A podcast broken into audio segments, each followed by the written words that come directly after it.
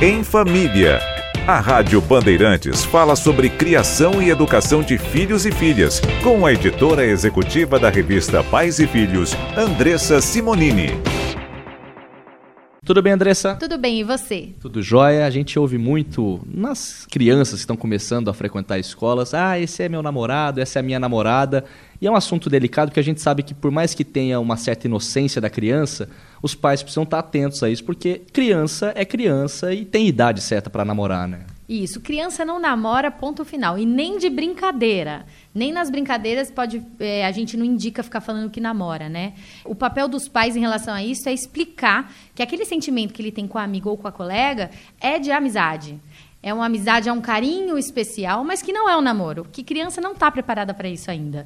Então, isso é importante sempre deixar claro, deixar de lado até as brincadeiras. Às vezes a gente brinca quem é seu namoradinho na escola. Não faça isso tá? Eu acho que respeite a idade. É, a infância tem idade certa para começar e para acabar, diferente da adolescência que às vezes pode se estender, né?